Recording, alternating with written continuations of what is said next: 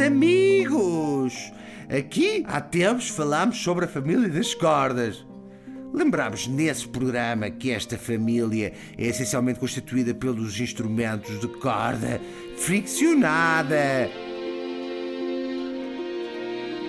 O que ficou por dizer então foi que há um instrumento que nem sempre é considerado como um instrumento da família das cordas da orquestra, uma vez que existe muito repertório para a orquestra que não prevê a inclusão deste belíssimo instrumento. No entanto, trata-se de um cordofone, só que este é de corda beliscada.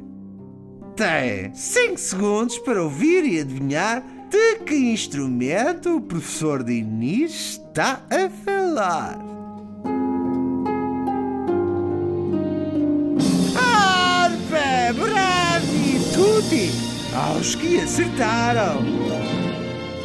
A harpa tem normalmente entre 46 a 48 cordas esticadas que, ao serem beliscadas com as pontas dos dedos, produzem som. Para que os arpistas se situem entre tantas cordas, existem duas notas estrategicamente coloridas. Normalmente as cordas em Dó, que são de cor vermelha, e as cordas em Fá, de cor azul.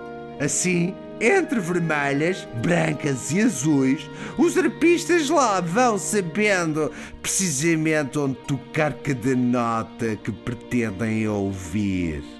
A harpa está munida de sete pedais na parte inferior.